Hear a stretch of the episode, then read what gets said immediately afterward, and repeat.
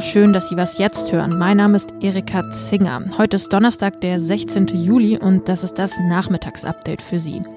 Europäische Daten dürfen nicht mehr ohne Prüfung in die USA übermittelt werden.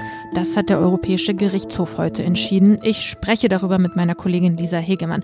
Außerdem geht es im Podcast um lokale Ausreisesperren. Auf die haben sich Bund und Länder heute geeinigt. Redaktionsschluss für diesen Podcast ist 16 Uhr.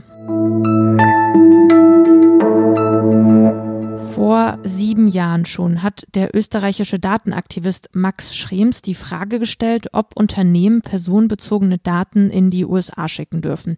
Er hat dann bei der irischen Datenbehörde Beschwerde gegen Facebook eingelegt, weil er verhindern wollte, dass die europäische Tochter des sozialen Netzwerks seine personenbezogenen Daten in die USA sendet.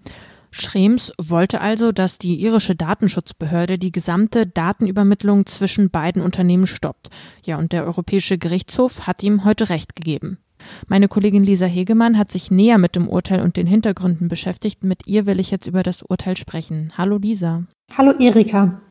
Das sogenannte Privacy Shield Abkommen, so heißt es ja, das stand ähm, ja in der Kritik. Warum ist das eigentlich so? Ähm, personenbezogene Daten von EU-Bürgern dürfen nur dann in Drittstaaten übertragen werden, wenn dort ähnliche Schutzbedingungen herrschen. So steht das in der Datenschutzgrundverordnung. Und ähm, die EU und die USA hatten jetzt ein Abkommen geschlossen, eben dieses Privacy Shield Abkommen, in dem Unternehmen zwar bestimmte Bedingungen auferlegt wurden, wenn sie in den USA, wenn sie Daten in die USA übertragen wollten. Mm, aber im Prinzip hat die EU gesagt, ja, das Schutzniveau in den Vereinigten Staaten ist ähnlich gut wie in Deutschland. Und dem hat Max Schrems eben fundamental widersprochen, weil er sagt, in den USA dürfen Geheimdienste Ausländer oder Nicht-Amerikaner überwachen und eben auch diese Daten, die Facebook äh, in die USA sendet. Und er darum argumentiert, dass eben nicht das gleiche Schutzniveau gewährleistet ist wie in der EU. Und darin hat ihm der EuGH jetzt recht gegeben.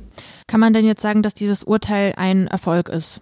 Ja, aus Datenschutzperspektive durchaus. Ähm, der EuGH macht in seinem Urteil klar, dass personenbezogene Daten, also Name, Anschrift, IP-Adresse, nicht mehr einfach so in die USA übermitteln dürfen. Das ist schon Hammer.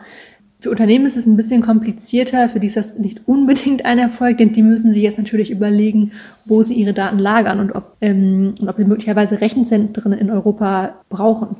Ändert sich denn jetzt für mich als Nutzerin konkret etwas?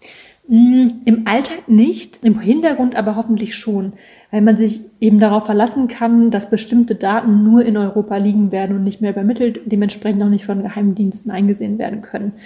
Natürlich ähm, kann jeder und jede immer noch für sich entscheiden, auf einer amerikanischen Website zu surfen oder einen amerikanischen Online-Shop zu nutzen und dabei in Kauf nehmen, dass personenbezogene Daten in den USA landen. Also es ist nicht so, dass die Datenübermittlung in die USA komplett gestoppt ist.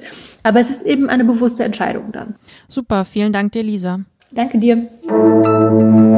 Seit heute Morgen dürfen in Reda Wiedenbrück wieder Schweine geschlachtet werden. Rund 1400 Corona-Infizierte waren ja in der Belegschaft von Tönnies nachgewiesen worden. Und rund vier Wochen durfte das Unternehmen an seinem Stammsitz deshalb nicht schlachten und musste in Zwangspause gehen. Zeitweise wurde auch für die Kreise Gütersloh und Warendorf zusätzliche Corona-Einschränkungen angeordnet. Es gab sogar einige Urlaubsregionen, die den Urlaubern aus der Region sogar die Anreise verweigert haben. Wie das jetzt in Zukunft gehandhabt werden kann, wenn es denn zu größeren Corona-Ausbrüchen kommt, darüber haben Bund und Länder die vergangenen Tage diskutiert und sich heute geeinigt. Künftig wird es also zielgenauere lokale Beschränkungen in Regionen mit einem starken Corona-Ausbruch geben. Lokale Ausreisesperren könnten dabei ein geeignetes Mittel sein, heißt es in einem Papier der Gesundheitsministerkonferenz vom Donnerstag, das der deutschen Presseagentur vorliegt. Einige Länderchefs hatten zuvor noch angemerkt, dass das bei ihnen eigentlich nicht so wirklich umsetzbar ist, den ganzen Landkreis unter Quarantäne zu setzen. Sachsens Ministerpräsident Michael Kretschmer beispielsweise hatte direkt abgewunken und gesagt, die Landkreise seien bei ihm einfach zu groß. Davon sei nie die Rede gewesen, sagte Kanzleramtschef Helge Braun heute im ZDF Morgenmagazin. Beschränkungen solle es nur noch dort geben, wo sie eben unbedingt notwendig seien. Bedeutet also in Teilen eines Betriebs oder in Teilen einer Gemeinde, in denen das Coronavirus ausgebrochen ist. Aber keine Sorge, ganze Bezirke in Berlin oder in Hamburg, die könnten nicht abgeriegelt werden. Das steht auch in dem Papier der Gesundheitsministerkonferenz. Künftig sollen eben die Behörden vor Ort flexibel entscheiden können. Amazon-Chef Jeff Bezos, Tesla-Chef Elon Musk, der Rapper Kanye West, Ex-US-Präsident Barack Obama, der demokratische Präsidentschaftskandidat Joe Biden und die Firmen Apple und Uber. Sie alle haben etwas gemeinsam. Sie sind Opfer eines Hackerangriffs auf Twitter geworden.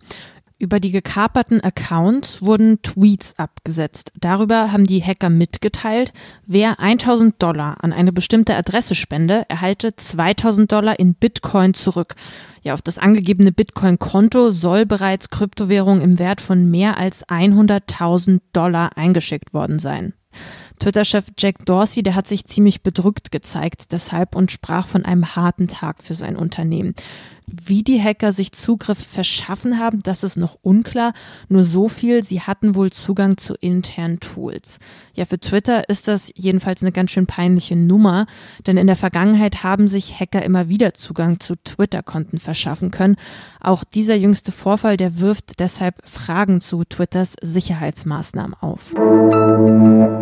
367 Tage war der Weltjournalist Denis Yücel in der Türkei in Haft ohne Anklageschrift. Zwischen Februar 2017 und Februar 2018 war das. Ja, mit seiner Entlassung und Ausreise aus der Türkei wurde Anklage erhoben. Der Vorwurf Terrorpropaganda. Im Juni 2018 begann dann der Prozess gegen ihn in seiner Abwesenheit.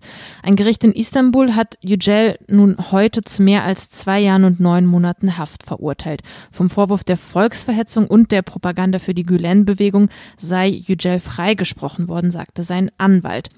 Dennis Yücel hat sich selbst zu dem Urteil geäußert in einem Text auf Welt.de. Die Haftstrafe gegen ihn sei verhängt worden, um Präsident Erdogan nicht bloßzustellen, schreibt er da. Und dass sich hier der erbärmliche Zustand der Rechtsstaatlichkeit in der Türkei zeige. Für Yücel bedeutet das Urteil nun jedenfalls, dass er vorerst nicht in die Türkei reisen kann.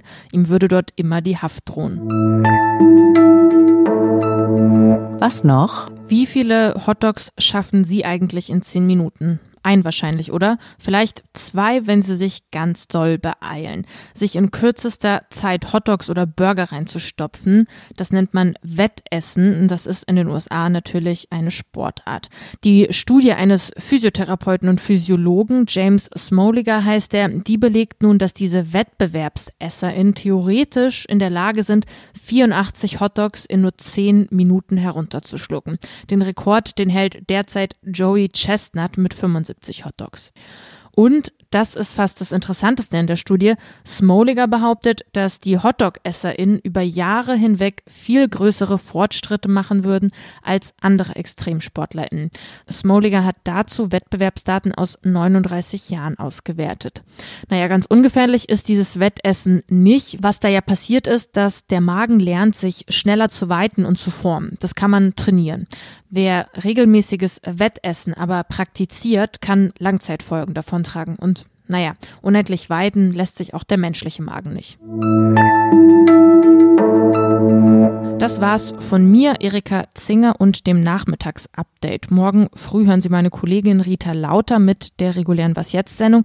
Sie spricht da über den kommenden EU-Sondergipfel und das Tempolimit.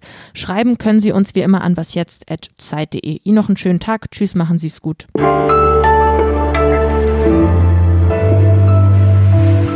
Nehme übrigens gerne Wetten an. Also ich wette, ich schaffe einen Hotdog in zehn Minuten, anderthalb, mehr vielleicht auch nicht.